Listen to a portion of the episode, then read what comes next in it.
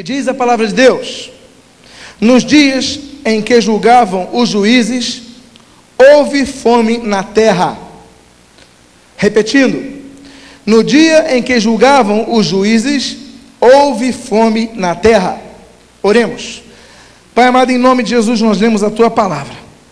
Pedimos que o teu Espírito Santo ilumine esse texto, a fim de que possamos perceber a grandiosidade do teu ensino, para que gere mudanças em vidas nessa noite.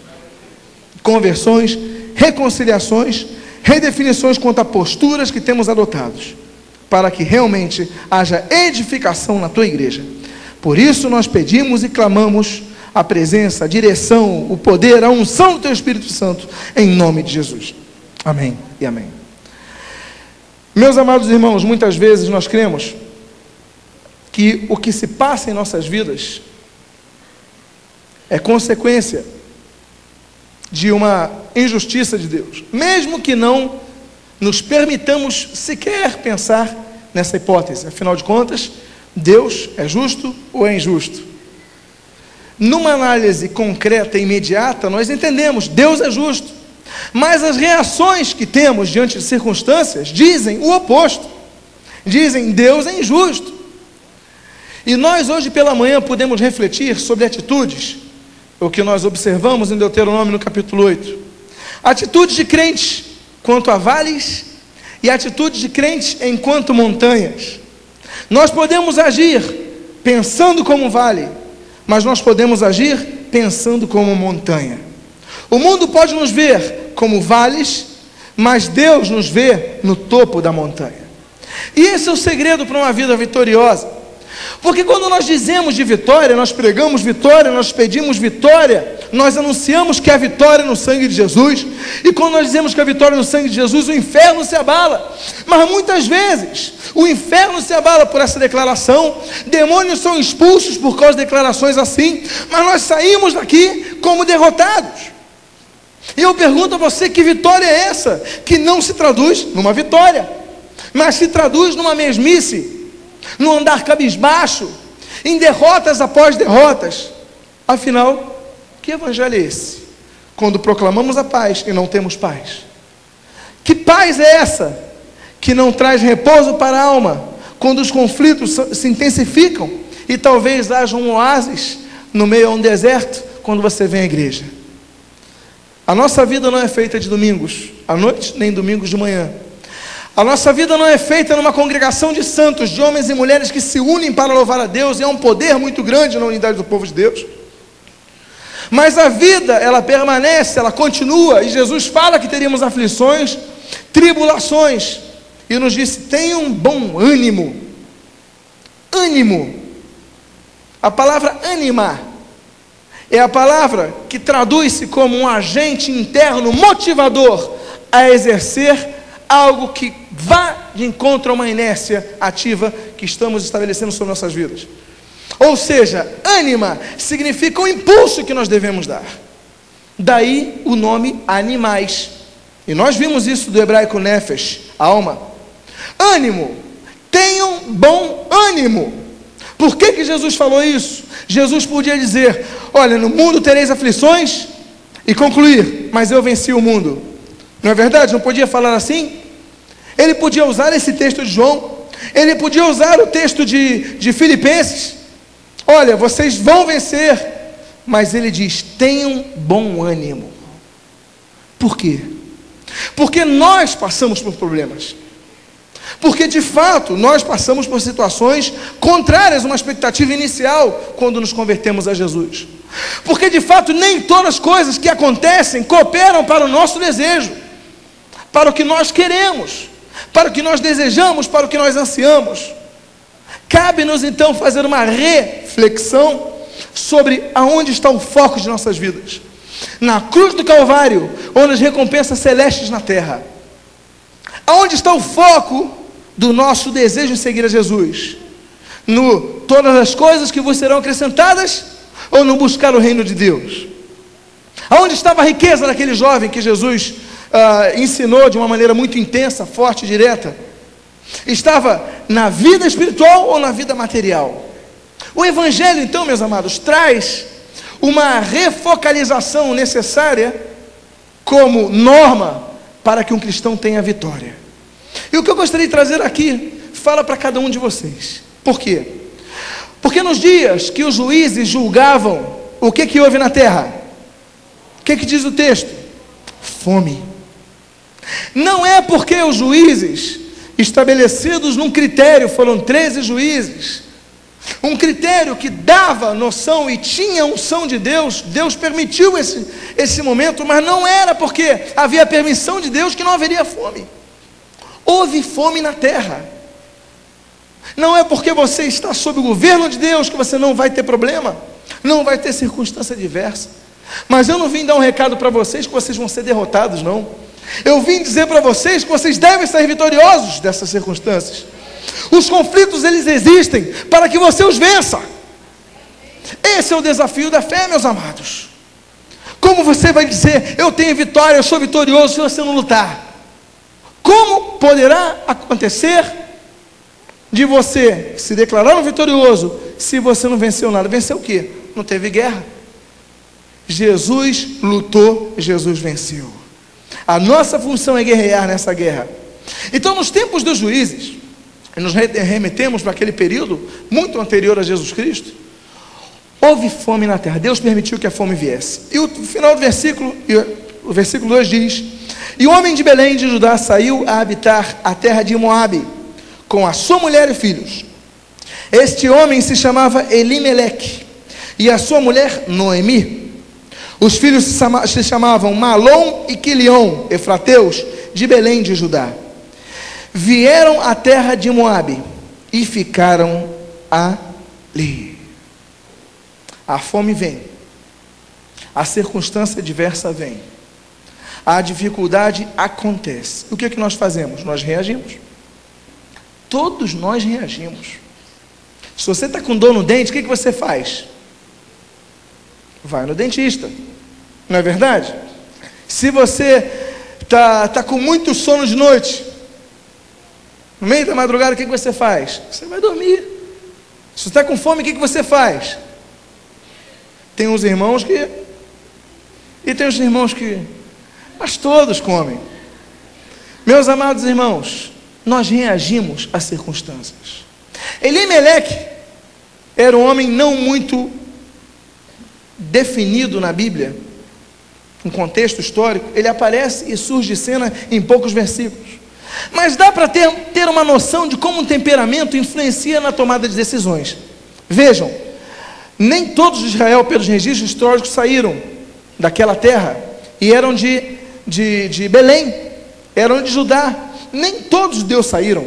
Estava na fome, estava num período e eles lutaram ali, poucos emigraram. Aí você repara, mas o temperamento dele e de Noemi auxiliou isso. Você quer ver como?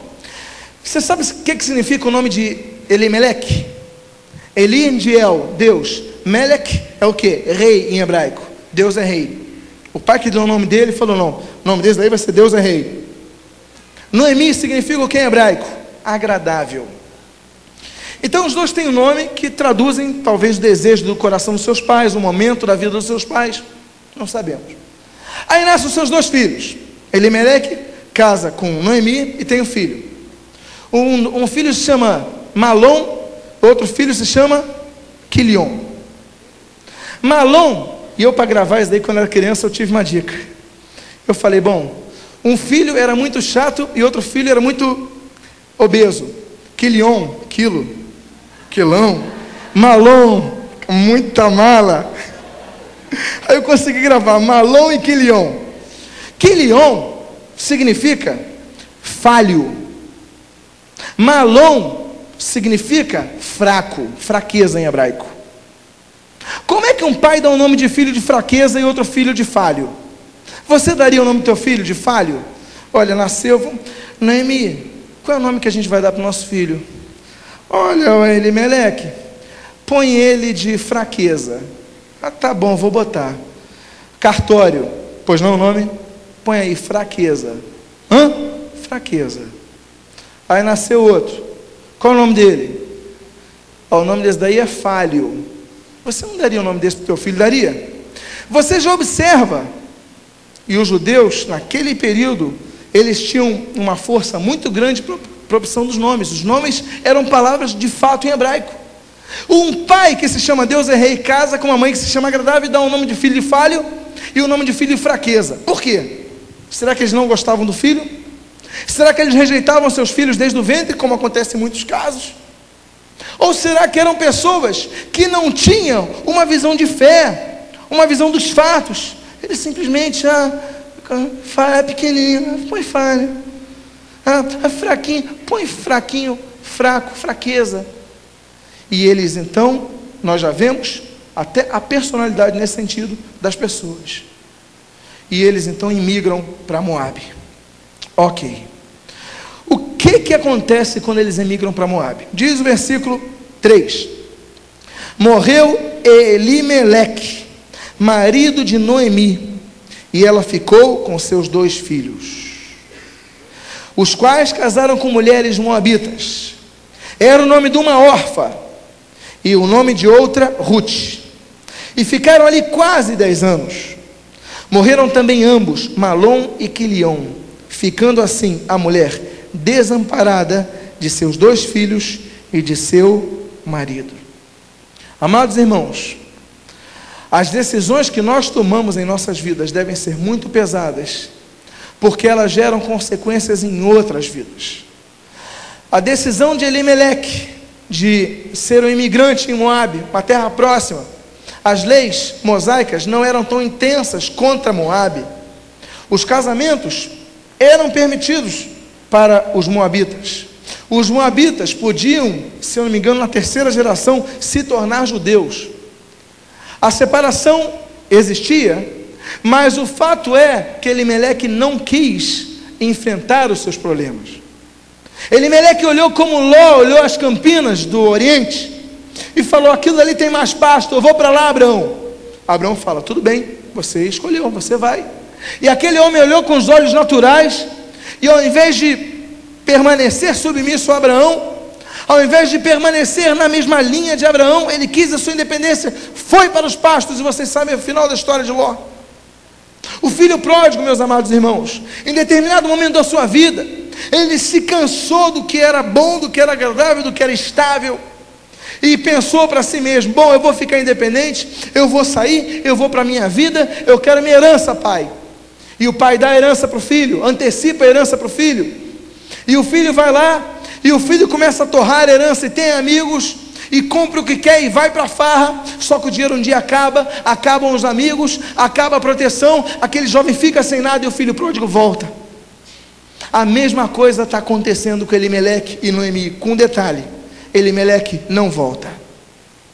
Muitas vezes os problemas nos cercam, você entregou sua vida ao Senhor Jesus, você está no reino de Judá, você é um servo do Deus único e verdadeiro, e você, numa situação grave, você então não busca a presença de Deus, você prefere ir a atalhos.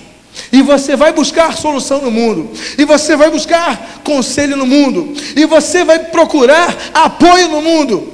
Porque você diz: Não, não quero me envolver na igreja. Não, não quero me envolver. Não, Deus, eu, eu prefiro ficar no auditório sentado ouvindo a palavra de Deus do que me envolver com essas coisas. Ouvir sobre o Evangelho é muito agradável, viver o Evangelho é muito pesado, é mais fácil lá no mundo. Lá eu consigo alguma coisa. E você começa a ter a tua imigração para o mundo, sendo do povo de Israel.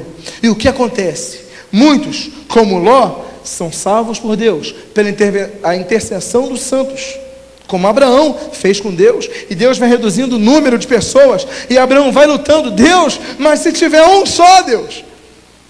E ele consegue, Deus intervém, manda seus anjos, vocês sabem a situação de, de Ló. O filho pródigo, Deus teve um propósito muito grande com a volta do filho pródigo, ele mostra o amor de Deus para a volta dos seus filhos, mas ele merece que morreu em Moabe. E aqui diz que logo depois, não sabemos em que período morrem os seus dois filhos e Noemi fica desamparada. A atitude de Elimelech gerou em Noemi a desgraça de sua vida. O socorro se transformou em tragédia. Por decisões suas, sua família pode estar sofrendo, seus amigos podem estar sofrendo, além do seu sofrimento. E nós pensamos: Senhor, eu estou sofrendo sozinho. Senhor, Eu sou o coitadinho desse mundo, Senhor. Eu estou desamparado. E Deus fala como falou para Eli: Olha, nada disso, Elias. Como você, tem mais sete mil aí que não dobraram seus joelhos a Baal. Está sofrendo sozinho, não, meu filho. Está com muito dengo. Levanta e luta. Deus tem um chamado para você. O servo de Deus, ele não pode olhar para o problema e ficar de cabeça baixa, ele tem que lutar, tem que reagir. Deus não te chamou para a derrota, Deus te chamou para a vitória, mas sua vitória é só ver luta. Então reaja, porque o que o inimigo quer é ver um Elias abatido, o que o inimigo quer é ver um Ló abatido, mas o que Deus quer, o que Deus quer é te dar chance e vitória. Você quer isso? Aí entra a atuação do inimigo, e nós vamos ver isso aqui. Porque o inimigo vê, bom, a desgraça de um afetou outra, e Noemi também tinha participado da decisão, vocês vão ver isso. Então o inimigo começa a colocar a acusação, viu? Ó, você optou por isso, perdeu os dois filhos. Olha, tua família é imediata, teus dois filhos morreram. E começa a jogar culpa nela. E o Noemi vai absorvendo isso. A personalidade de Noemi, o temperamento de Noemi, vai absorvendo isso com muita ah, assimilando com muita facilidade. E ela vai assimilando, vai assimilando, vai assimilando. E nós vamos caminhar no texto. E diz o versículo 6: Então se dispôs ela com as suas noras e voltou da terra de Moabe, porquanto nesta ouviu que o Senhor se lembrara do seu povo, dando-lhe pão. Noemi ouviu que em Judá o juízo de Deus estava terminando sobre o povo. Portanto, há juízo sobre o povo de Deus. E a Bíblia diz que o juízo começa na casa de Deus. Ela fugiu do ensino de Deus, mas ninguém foge de Deus, da presença de Deus. Deus vai lá em Moab te ensinar. Deus vai lá no mundo te ensinar. Deus vai no local onde você for fugir, Ele vai te ensinar. Você pode mudar de igreja, que hoje é muito fácil. Você pode mudar de estado, mas Deus, Deus está em todo lugar e vai te ensinar. E dê glória a Deus por isso. Então se dispôs com as suas noras e voltou da terra de Moabe. Sabe o que é isso? Em determinado momento, com toda acusação, com toda tristeza, com todo fracasso, houve fracasso. Ela dedicou dez dias, de, de, dez anos de sua vida, dez anos numa terra e perdeu o marido e os dois filhos. Foi uma desgraça para essa mulher. Ela fugiu de um julgamento de Deus e se estabeleceu o julgamento na vida dela.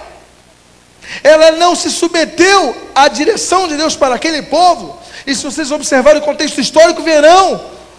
E ela simplesmente recebeu um juízo de Deus sobre a sua vida. E ela fala isso, e ela reconhece isso nesse capítulo primeiro. Então, essa mulher diz: Bom, se dispôs, diz o texto, se dispôs Noemi, e com suas noras voltou para Judá. Isso é o Evangelho. Veja bem, o Evangelho nós proclamamos boas novas, mas essas boas novas vêm pelo negar-se a si mesmo. E Noemi então ouve, acabou o juízo, eu vou voltar para lá. Noemi ouve, Noemi tem esperança e Noemi decide voltar. Se você ouve o convite do Evangelho, você que está padecendo lá em Moab, você não quer ficar em Judá. Eu não quero entrar na minha igreja, não quero compromisso com a igreja, não quero compromisso com Deus. Está na tua terra de Moab, está como estrangeiro em Moab. Ah, já me dediquei anos com a igreja, ah, já me cansei, e pastor já me cansou, e colega já me cansou, e irmão já me cansou. Todo mundo já me, já me desgastou, não quero mais relacionamento com nem, quero ficar em Moab, longe dos compromissos com a igreja de Jesus Cristo. E se você se encontra nessa situação, e você ouve, olha, Deus está abençoando a igreja, Volte.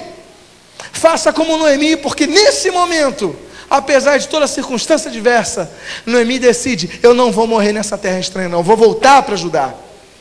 Esse é o teu momento. Deus está falando contigo. Não aceite morrer em Judá. Você pode ter tido perdas em Judá, mas Deus tem plano para você se você se arrepender. Sabe o que é arrependimento? Arrependimento é mudança de atitude, não é mudança de crença. Arrependimento não é remorso. Tem gente que se converte chorando, e chora nas presenças de Deus, e chora, e derrama, e cai lágrima, cai lágrima, cai lágrima, e chora, chora, chora, e na segunda-feira continua pecando, não houve arrependimento, houve remorso. Arrependimento, muitas vezes você nem chora, você chega e fala, Deus, eu vou mudar de vida, e você não peca mais onde pecava, isso é arrependimento. Arrependimento que não tem emoção, arrependimento que tem emoção. Mas tem que haver, amados, entrega, mudança de atitude de vida. Amém, queridos? Porque o juízo de Deus é temporal. O juízo de Deus tem um período para o juízo de Deus. O versículo 7, no, no, seu, no seu princípio, diz: Saiu, pois, ela com as suas duas noras do lugar onde estivera. Quando você então decide seguir a Jesus, você tem que sair de Moabe. Ali diz que ela decidiu sair do lugar onde ela o que? Estivera. Você está no mundo. Você vê que o Evangelho é a solução para a tua vida. Você vê que apesar do, do, olhar, do olhar não espiritual, do olhar natural que você tinha quanto à vida com Deus, quanto à vida na igreja, você falava isso eu não quero, eu quero arriscar, eu quero tentar novas coisas, eu quero ir para Moab, e você vê que a tua vida espiritual está morrendo, o teu marido morreu, os teus filhos morreram, você decidiu voltar, o que você tem que fazer? Saiu, pois, Noemi de Moab. Você tem que sair, tem que gerar atitude nas suas vidas. O Evangelho não exige crença, o Evangelho exige fé. E fé não se estabelece num conceito moral, religioso, filosófico sobre Jesus Cristo, mas sim na decisão de seguir Jesus Cristo. E é isso que o mundo precisa, meus amados. Filosofias religiosas temos muitas. Vai na editora Saraiva, vai numa livraria qualquer que você vai ver milhares de opções de religião. Vai na internet, pesquisa religião, você vai ver muita coisa. Mas o Evangelho oferece para você a oportunidade de você mudar de vida. Não num conceito intelectual, num conceito de paz no coração. E você muda a vida porque só Deus pode completar o vazio do teu interior. Só Deus pode fazer isso. Fyodor Dostoiévski, um, um grande filósofo russo, ele dizia que o ser humano tem um buraco do tamanho exato de Deus. Que verdade que esse homem declarara sem saber, sem entender. E é uma grande verdade. Você pode procurar na bebida, você pode procurar no sexo desenfreado, você pode procurar no lazer, na distração, e você vai continuar sendo infeliz.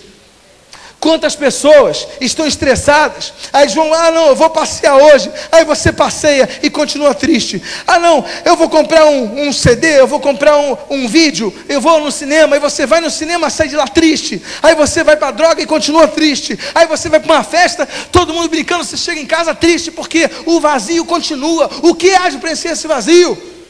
Jesus. Glória a Deus. É isso aí. Glória a Jesus. Aleluia. E o final do versículo 7 diz: E indo elas caminhando de volta para a terra de Judá, disse-lhes Noemi, primeira vez que Noemi diz, presta atenção que ela diz: Ide, voltai à casa de sua mãe. Final do versículo 9. Elas, porém, choraram em alta voz e lhe disseram: Não iremos, não, iremos contigo ao teu povo. Houve oração, houve emoção, houve identificação, houve comoção. Elas se amavam. Orfa e Ruth, jovens, provavelmente.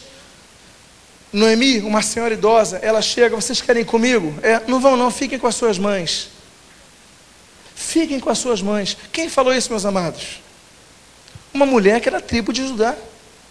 Há pessoas estão cercando vocês, que querem seguir Jesus, que querem se envolver com a obra, e você, ao invés de evangelizar, eu lembro, eu, eu vou citar um exemplo vai cair perfeitamente no, no caso exposto nessa noite. Uma vez eu participava de um evangelismo indireto, ou seja, surgiu a ocasião, a oportunidade de um evangelismo, conversando com uma pessoa, e um amigo meu, um conhecido meu, ele não está em igreja nenhuma, se decepcionou, e tá, aquelas pessoas que querem igreja perfeita, só vão achar no céu, porque se entrar nela, estraga. Então, Aí começamos a evangelizar, e a pessoa começa a perguntar de Jesus, então ele começa a falar: olha, mas você não precisa ir para a igreja nenhuma. O que importa é o coração com Deus. Aí minha sobrancelha já põe, já começo a filmar o irmão. Não, não tem compromisso. Não, compromisso não. Com homem não, é com Deus. Não, mas igreja e tal. Não, tem nada disso. O que importa é o teu coração com Deus. Ah, rapaz, eu quase tive que evangelizar os dois. O que, que eu fazia? Então eu comecei a orar, porque eu falei: Senhor, o inimigo está usando esse homem. É filho teu, te serviu 500 anos, e agora, ao invés de auxiliar esse homem a caminhar no caminho que Deus quer que caminhe, ele está dizendo: olha, está quase ecumênico no seu, no seu conceito. Misericórdia, Deus. Então eu comecei a falar, mas quando comecei a falar, aquele jovem já estava confuso demais. Por quê? Porque se ofereceu um homem que tinha que evangelizar, ele trouxe situações que embolaram o meio-campo. O inimigo saiu vitorioso naquele momento com aquele jovem. Um servo de Deus. Noemi, ao invés de falar, então vamos, vamos para ajudar. Lá a fome já não existe. Lá há pão. Você sabe o que significa Belém? Belém, como toda palavra Bet, Betlehem em hebraico. Bet é pão em hebraico, em casa em hebraico. Lehem é pão, casa de pão. Vamos lá que vai ter pão. Vamos lá que vai ter comida. Betel, Bet, casa, El, Deus, casa de Deus. Vamos lá para Betlehem, vamos lá para a casa do pão, a cidade que tem pão. A padaria ambulante é lá em Belém, lá tem trigo demais. Tanto é que o nome da cidade é Cidade do Pão, Casa do Pão. Vamos lá que vai ter comida. Ela fala: Não, fique aqui, fica aqui em Moab. Você se converte, as pessoas começam a abrir, você fala: Não, não, deixa sozinho. Sabe por quê? Uma vez um jovem se converteu. E esse jovem se converteu, e eu fui conversar com ele, porque nós estávamos num objetivo de evangelismo de alcançarmos nossos parentes. Ele foi marcar um gabinete, já tem anos. E eu estava vendo que ele não estava se envolvendo no nosso método de alcançar parentes para o Senhor Jesus. E depois fui conversar com ele, ele falou o seguinte: Não, olha, no gabinete, falou, oh, pastor, vou ser franco, irmão. Eu, quando me converti, eu comecei a ver aqui na igreja, porque eu detestava ver a cara do meu irmão, não aguentava ele, muito ruim, muito chato, muito mal. Sabe, ele é mais velho que eu, qualquer coisa, ele cai em cima de mim. Então eu vim para a igreja para ficar longe dele. Aí eu falei, e, bom, e a última coisa que eu quero é que ele apareça na igreja. Eu falei, meu irmão, misericórdia ao quadrado. Misericórdia ao cubo para você, que é isso? Não, mas eu não quero, porque se ele vier para aqui, eu saio da igreja, eu vou para outro lugar. Eu falei, olha, meu irmão, você pode morar na igreja, dormir na igreja, você pode colocar cama aqui na igreja. Se Jesus voltar, você vai continuar nessa cama. Porque você está fingindo que está numa igreja, mas não está agindo com a atitude de quem deve seguir a Jesus. Porque se você não amar teu irmão, você não é digno do céu. O amor do Pai não está em você. Então você vai pregar para o teu irmão, em primeiro lugar você vai pedir perdão para ele. E olha, eu quero o desafio do teu irmão vir para Jesus. O que, que o garoto fez? Saiu da igreja. Por quê? Porque é fácil ficar numa igreja ouvindo uma palavra, mas agir como Cristo quer é que traz a todos nós, a cada um de nós, um desafio. Saiu da igreja. Por quê? Porque não quer ver irmão convertido. Quantos estão aqui? Você não quer ver a tua esposa? Você não quer ver o teu pai? Você não quer ver tua mãe? Você não quer ver teu irmão? Você não gosta deles? Quer distância deles? E se eles aparecessem naquela porta, vocês talvez fossem capazes de sumir. E você sabe para quem eu estou falando. Estou falando dando recado para um, dois ou três, não. É o Espírito está direcionando para você. Noemi fala: fiquem aí, não venham comigo não. Primeira vez. Continua o texto versículo 11. Porém, Noemi disse: Voltai, minhas filhas, por que ireis comigo? Tenho ainda no ventre filhos para que vos sejam por maridos. Segunda vez, Noemi. Noemi, nascida e criada em Judá, Efrata, terra de Belém, o Belemita. E ela fala pela segunda vez, e agora ainda é grossa Vem cá, querem me seguir mesmo? É? Por que estão me seguindo? Eu estou com um filho na barriga para dar um marido para vocês? Ainda é grossa. Senhora grosseria, dona Noemi. Agradável só no nome, brincadeira. Que coice! Orfa deve ter virado para Ruth, enquanto ela olhava para frente falou: Nossa, que coisa. Mas fala: Não, nós queremos ir. Queremos ir contigo. Queremos ir. E a pessoa quer ir e quer buscar Jesus.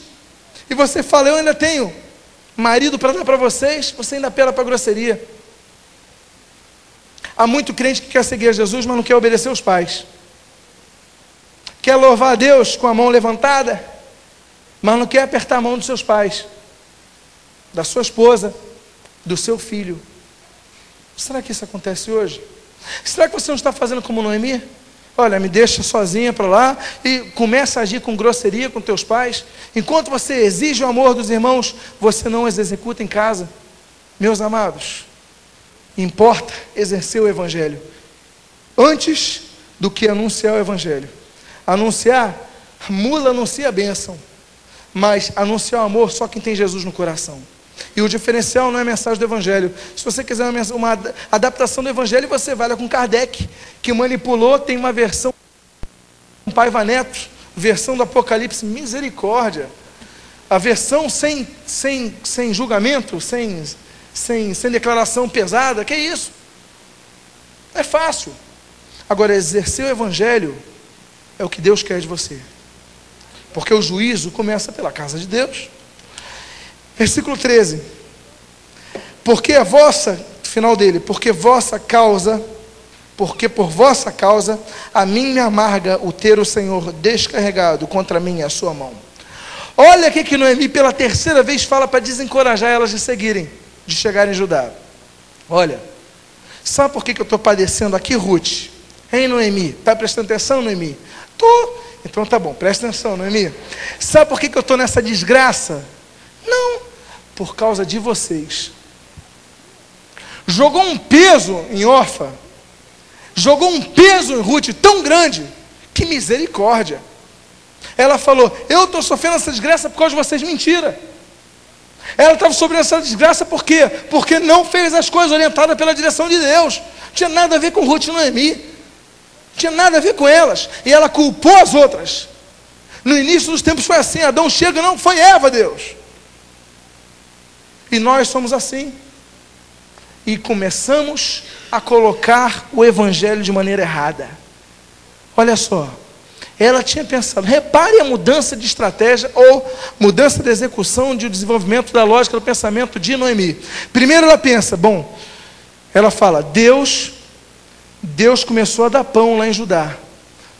Visão de fé, não é verdade?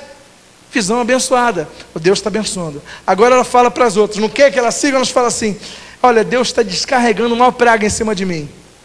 Eu estou cheio das pragas aqui por culpa de vocês. É a mesma pessoa que está falando? Não parece. A Bíblia diz que a mesma boca que pode trazer bênção, pode trazer o quê? A mesma boca. E é o que nós vemos aqui. E tem crente que prega para todo mundo, gasta horas pregando mas não é capaz de mover uma palha para obedecer seus pais, mover uma palha para amar sua esposa, amar seu marido, mover uma palha para amar aquela pessoa que Deus colocou como missão para a tua vida, pelo resto da sua vida. Não, isso não, eu quero ganhar tudo. Então, para todo mundo eu falo: a bênção em Israel, a pão em Israel, e para quem eu não quero que me siga, falo: olha, eu estou cheio de praga, é por sua causa. Tem crente que não sabe usar sabedoria. Tem crente que não sabe usar sabedoria. Ela usou o exemplo do juízo de Deus para afastar as outras do Evangelho. Vocês repararam isso? Tem crente que quer evangelizar e as pessoas veem você passando por uma situação terrível, uma situação tremenda, e olham para você, ímpios, incrédulos, e chegam para você e falam o seguinte: Vem cá, o que está vendo? O que está vendo com você? E você fala assim: Olha, Deus está descarregando a ira dele sobre mim. Aí a pessoa, ah, tá bom. É, onde é a tua igreja mesmo? Ela conta uma ah, tá, eu vou lá pela Bom Pastor.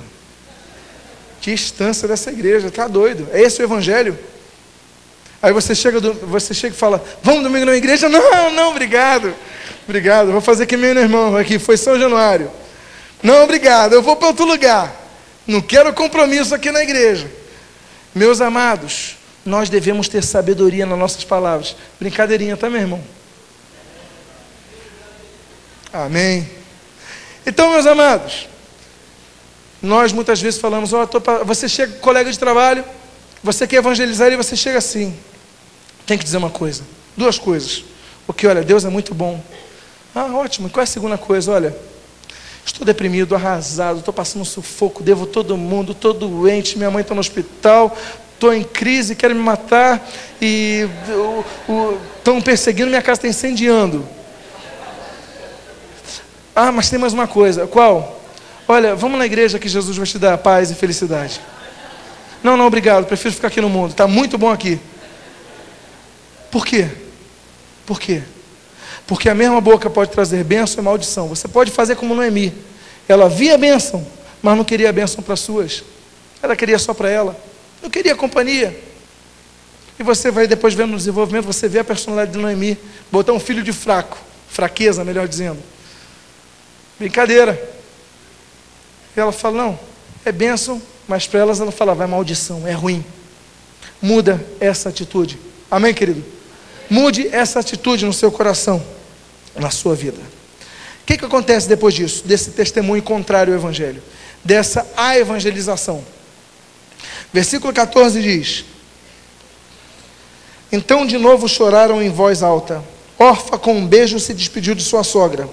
Porém, Ruth se apegou a ela. Meus amados, Orfa, depois de quatro tentativas de Noemi de afastá-la da bênção, Orfa decidiu se afastar da bênção. Orfa queria Jesus. Há pessoas tão próximas a você que querem Jesus, querem seguir o Evangelho, e você está lutando contra o Evangelho pelas suas atitudes. E chega um momento que a pessoa decide não seguir mais Jesus. Sabe o que é isso? Há muitas pessoas que hoje não estão na igreja porque nós não aproveitamos as oportunidades. Não aproveitamos as oportunidades. Nós devemos aprender desde cedo, isso nós aprendemos na escola dominical, que nós devemos aproveitar as oportunidades, sempre. Abriu-se uma oportunidade, prega o Evangelho. A pessoa demonstrou desejo de procurar, buscar a Jesus, seguir a Jesus, traz a pessoa a Jesus, prega o Evangelho. Amém, queridos? Quanto falhamos nisso? Eu, muitos de nós. Sou o primeiro da fila e que Deus tenha misericórdia de nós. E continua o texto dizendo: o conselho de Noemi. Noemi não para, não. Noemi diz: Disse Noemi, diz o texto: Eis que tua cunhada voltou ao seu povo e aos seus deuses. Também tu volta após a tua cunhada. Olha o conselho que Noemi dá. Olha, a tua cunhada voltou ao seu povo e aos seus deuses faz que nem ela. Noemi está falando: olha, não vem para Deus, não, fica lá com a tua idolatria, fica com os teus santos lá. Não vem comigo, não. Noemi não desiste. Ruth decide seguir o Deus dos deuses, e Noemi, da casa de Deus, diz: volta para os teus deuses, fica lá para os teus deuses. Nós não desistimos, não aprendemos, mesmo tendo a visão do fato. Por quê? Porque Noemi, cujo nome era agradável, e diz o texto, a reação, meus amados, de Noemi. Disse, porém, Ruth, a reação a Noemi, disse, porém, Ruth, não me instes para que te deixe, me obrigue a não seguir-te, porque aonde quer que tu fores, irei eu. E onde quer que pousares, ali pousarei eu. O teu povo é o meu povo, o teu Deus é o meu Deus. Onde quer que morreres, morrerei eu, e aí serei sepultada. Faça-me o que?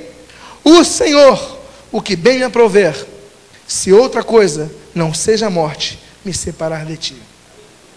Temos aqui uma das frases uma das declarações mais belas de toda a Bíblia.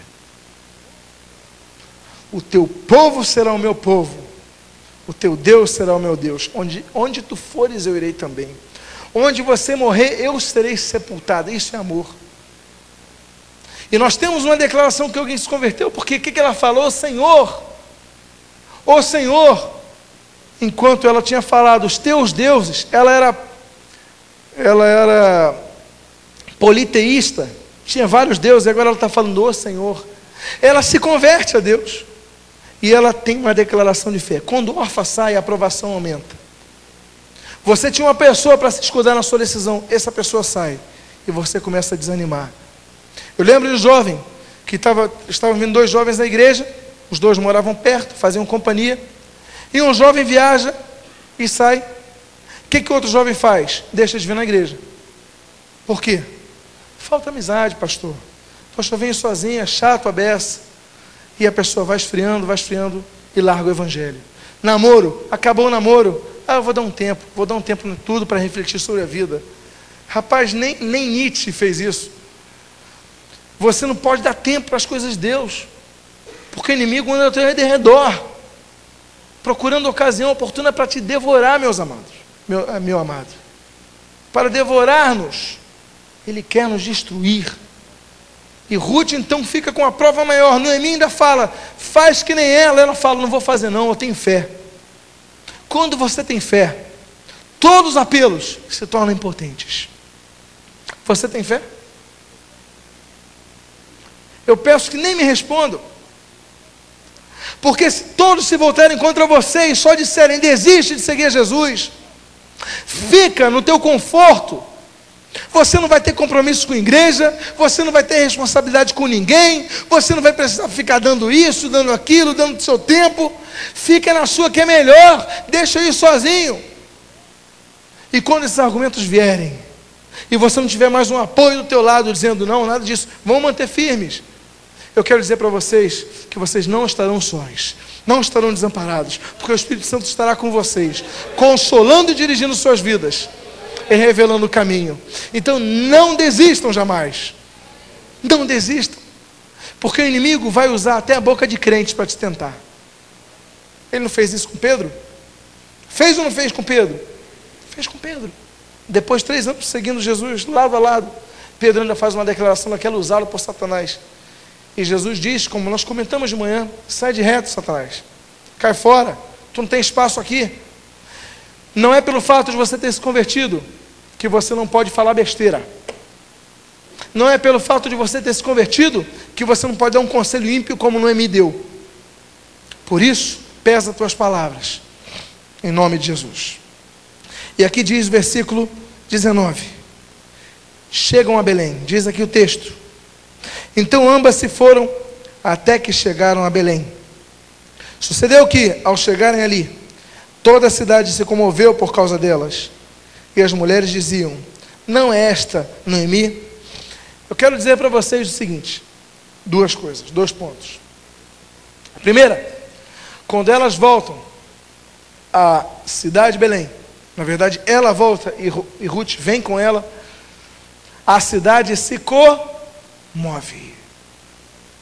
Belém representa, em termos bíblicos, a casa onde se fornece o alimento, a igreja. Lá nasceu Jesus, Bethlehem, casa do pão. Jesus é o pão de Deus que desce dos céus. E nós celebramos isso nesse mês. Jesus é o pão da vida. Elas estão indo para a casa do pão. E a igreja se alegra. Os anjos, a Bíblia diz que se alegram quando o pecador se arrepende. A festa no céu, diz a palavra de Deus. Aquele homem, quando viu seu filho pródigo voltar a casa, ele fez o quê? Uma festa. Aquela mulher, quando acha aquela moeda debaixo da cama, o que, que ela faz? Ela chama as amigas e celebra com alegria, porque achou a sua moeda perdida. E a igreja, quando volta, vê um pecador arrependido voltando, se alegra como fez naquela terra. Glória a Deus por isso, meus amados. Porque a pior coisa numa igreja é apatia. A pior coisa numa igreja é quando a igreja é apática ou se torna apática. É uma luta. Não fique culpando o pastor. Procura se observar e ver. Você recebe bem o visitante. Você recebe bem aquele que sumiu e agora apareceu. Poxa, fulano tem de volta. O que, que nós fazemos? Nós chegamos para o irmão e falamos assim. Tu viu, o irmão tem de volta. É. Como ele deve ter sofrido, é verdade. Você fica comentando e vai embora para tua casa. O que, que você tem que fazer? Tem que chegar até ele Fala, olha, que bênção te ver. Não é verdade? Nessa? É Algo substitui isso, o mundo não dá isso, meus amados. Mas a igreja tem que dar isso, tem que se alegrar, tem que se comover com o sofrimento dos nossos irmãos. Amém, queridos? Quantos nós passamos por problemas não recebemos apoio de ninguém? Você, ao saber do problema do seu irmão, se comova, sinta com ele e o abençoe com isso. Agora, mesmo na igreja, as pessoas dizem coisas que você não quer ouvir. Por quê? Noemi chega e as pessoas dizem, depois de 10 anos, vem cá, aquela ali não é, é Noemi mesmo? Acabada desse jeito? Não é isso que diz o texto? A igreja se comove, fica feliz, fica emocionada, mas não deixa de dar sua opinada. Vem cá, é aquela Noemi? Daquele jeito, meus amados, 10 anos. Para pessoas, depois de certa idade, depois dos 30 anos, a fisionomia não muda muito. Criança, sim, 10 anos depois já está enorme. Mas quando a pessoa passa dos 30, as mudanças são muito poucas. Um pouco menos de cabelo, cabelo branco. Vocês estão rindo? Ah, ah, sim, claro, claro. Digamos que, geometricamente falando, o seu diâmetro aumentou, a fim de abençoar o irmão que faz terno. Você quer abençoá-lo, irmão? Vou comprar um novo terno porque vou te abençoar. Então, mas é o máximo, mas a sua fisionomia, as pessoas falam, vem cá, 10 anos passaram, aquela Noemi. E chega isso aos seus ouvidos, e o que, que você fala? Continua aqui o texto dizendo, pois ela lhes dizia, versículo 20, não me chameis de Noemi, que significa o quê? Agradável. Chamai-me de Mara, que significa o quê? Amarga. Diz aqui, porque grande amargura me tem dado Todo-Poderoso. Ditosa eu parti, porém o Senhor me fez voltar pobre. Por que, pois, me chamareis Noemi, visto que o Senhor se manifestou contra mim e o Todo-Poderoso me tem afligido?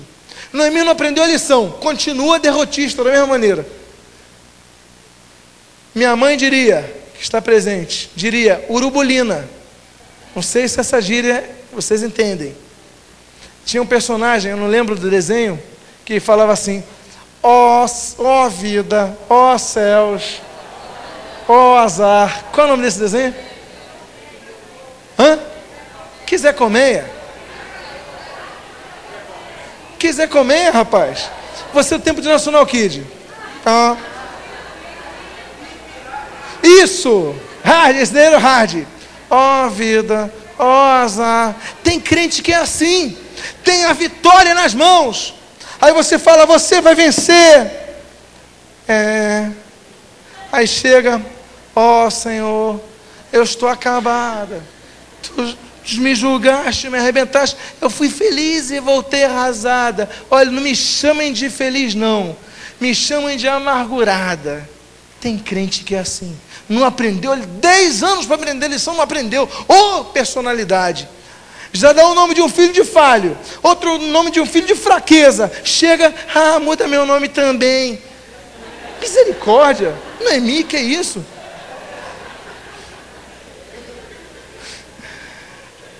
Tem uns irmãos que são noemis que eu vou te contar, nem o hard. Não lembrou. Nem o hard. E a igreja percebe.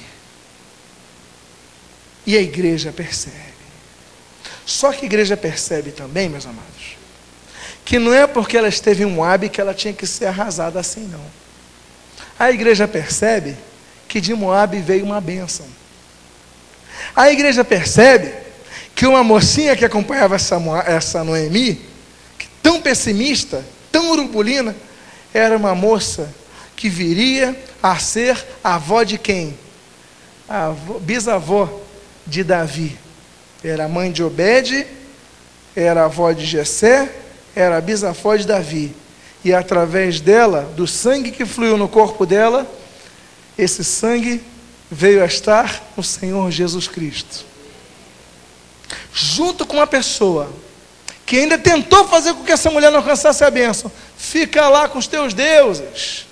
Essa pessoa vem firmada na fé, permanece e produz frutos.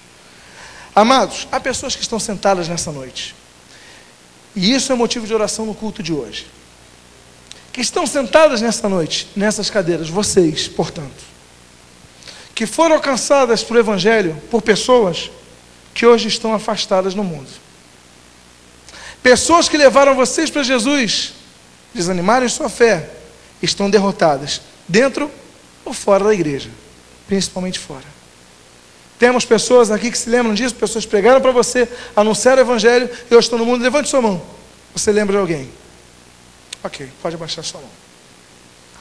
É obrigação de vocês orar por essas vidas. Porque levaram o evangelho a vocês e são seus pais e suas mães na fé. E nós não podemos desamparar pais e mães. Anunciar o evangelho e estão perdidos. Não desampara seus pais e suas mães. Não falamos em termos biológicos necessariamente. E aqui diz o versículo 22, que é o que eu gostaria de encerrar. Eu não vou falar de Ruth toda, nem citei Boaz, nem citei Oséias, nem citei Obed, perdão. Diz o versículo 22. Assim voltou Noemi da terra de Moabe com Ruth, sua nora, a Moabita, e chegaram a Belém no princípio da cega das cevadas ela decidiu seguir Jesus, porque pensou: lá vai ter pão. E ela encontra pão? Não. Deus a permite chegar exatamente entre abril e maio, que era o período da cega da cevada. Era o período onde os pobres podiam colher a sobra das espigas para fazer os seus pães. Sabe o que significa isso? Deus te traz a casa do pão, a Belém, Betlém, Bethlehem, Belém. Deus te traz a casa do pão, não é para comer o pão, não. É para você aprender que no reino de Deus você tem que servir a Deus para poder ser galardoado. Você tem que dar para poder receber. Você tem que amar para poder ser amado. Você não vai comer o pão lá prontinho para você, não. O que, que você vai fazer? Você vai pegar e vai cortar o pão. Vai pegar aquilo, vai moer, vai fazer pó, vai botar, vai, vai, vai botar no forno e depois você vai comer o teu pão. Deus te chama para trabalhar. Deus te chama para comer o pão. Mas é o pão que Ele te dá. Nessa noite eu gostaria de convidar a você que feche seus olhos. E que em nome de Jesus comece a refletir sobre essa mensagem da noite. Eu gostaria de convidar a você que não entregou sua vida ainda ao Senhor Jesus Cristo. Esse é o momento mais importante de sua vida. Você pode não ter ainda entregue a sua vida ao Senhor Jesus por medo, por vergonha, por maus exemplos, porque você conhece Noemias evangélicas Pessoas que vivem dizendo que estão quebradas, estão amarguradas, estão tristes e não olham para a cruz, para o vitorioso, para aquele que ressuscitou, mas vocês ficam olhando para as pessoas. Mas que vocês saibam que nesse nome a vitória assim. E que esses nossos irmãos precisam lutar a luta para vencer. E você que entregar então a sua vida ao Senhor Jesus nesse momento, eu gostaria de fazer um desafio a você, que você levante a sua mão em nome de Jesus. Temos alguém que entregar sua vida ao Senhor Jesus? Levante sua mão agora, em nome de Jesus Cristo. Não perca essa oportunidade agora.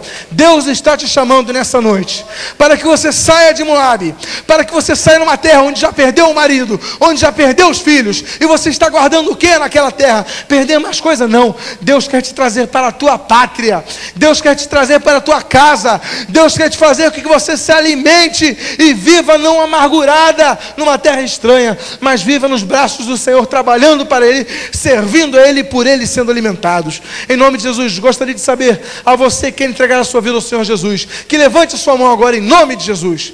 Em nome de Jesus, levante sua mão agora. Não tema, não tenha medo. Esse é o grande desafio. Essa é a grande decisão na sua vida. A igreja vai orando agora em nome de Jesus.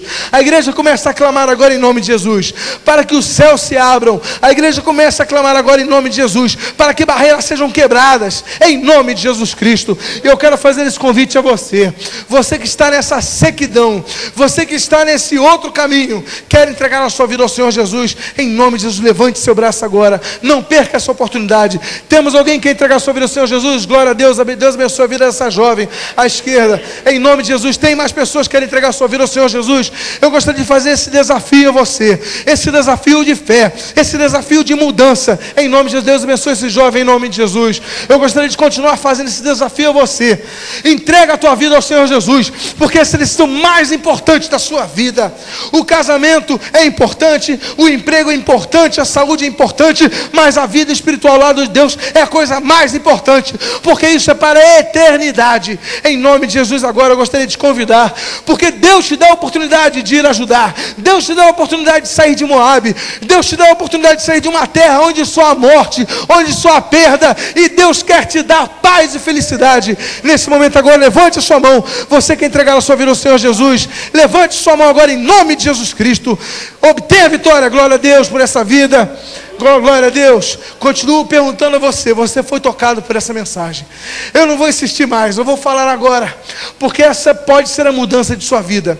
Satanás pode estar te roubando muitas coisas lá em Moab. Satanás pode estar te roubando vidas preciosas. Satanás pode estar te roubando a paz de espírito. E Deus quer restaurar isso na sua vida. Então quero te fazer um desafio. Porque a palavra de Deus diz que se nós confessarmos a Senhor Jesus Cristo diante do Pai, Ele nos confessará diante dele. Em nome de Jesus, levante sua mão agora e mude essa situação da sua vida. Tem mais alguém aqui que precisa entregar sua vida ao Senhor Jesus. Tem mais alguém que está retendo essa decisão. Não retenha. Noemi chegou um dia e falou: Lá tem pão, lá voltou a, ter, a não ter fome. Eu vou para aquela terra. E ela saiu do seu lugar, como diz a palavra de Deus. Eu gostaria de fazer esse apelo a você. Levante sua mão agora em nome de Jesus. A igreja continua orando, a igreja continua batalhando, a igreja continua militando nesse momento em nome de Jesus. A mais alguém que entregar sua vida ao Senhor Jesus nesse monte? Há mais alguém que entregar sua vida a Jesus nessa noite? Levante seu braço. Levante seu braço agora em nome de Jesus.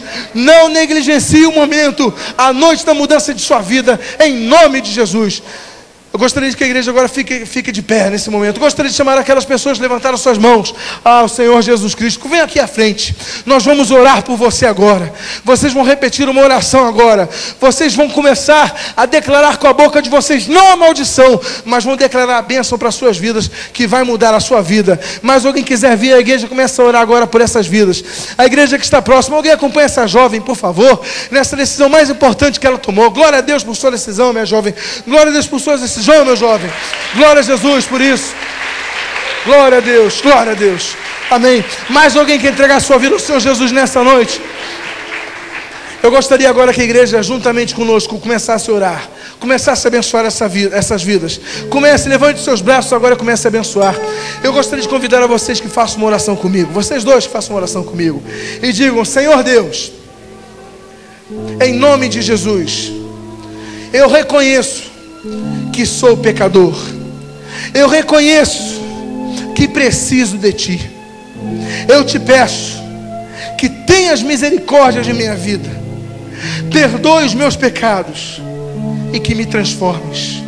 Me deis a paz, porque eu tenho fome. Me deis a, a paz, porque eu tenho sede. Me deis a paz, porque sem ti eu sou, eu sou infeliz. Eu quero ser chamado, Deus, de filho teu. Nessa noite, perdoa os meus pecados, me purifica e receba como filho teu. Quebra toda maldição sobre a minha vida e me lava pelo sangue de Jesus. É em nome de Jesus. Amém e amém. Eu gostaria de fazer um convite a vocês que estão sentados agora aí. A igreja de Jesus Cristo. A igreja continua orando, continua de olhos fechados, porque aqueles que precisam ouvir vão ouvir o que eu tenho a dizer para vocês. Através de suas bocas, através de suas palavras, através de suas atitudes, pessoas têm sido distanciadas do Evangelho. Isso é muito sério que eu vou dizer. É muito sério porque não adianta pregarmos se não vivenciarmos o amor. É muito sério porque é fácil pregar o Evangelho, é fácil abrir uma Bíblia e relê-la. Mas você tem que atuar com amor para essas vidas que estão próximas a você. E você tem visto que Satanás tem te acusado por causa disso. Mas Deus quer tirar essa acusação dos teus ombros. Deus quer tirar essa, como, esse comodismo da sua vida.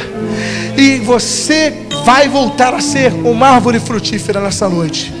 E se você se encontra nessa situação, se você tem sido uma Noemi que achou o caminho, que se entregou a Jesus, mas hoje diz: Senhor Deus, eu quero que tu me perdoes, eu me sinto envergonhado, eu me arrependo de meus pecados, Pai, me restaura nessa noite. Eu convido que você saia do seu lugar e venha aqui à frente em nome de Jesus.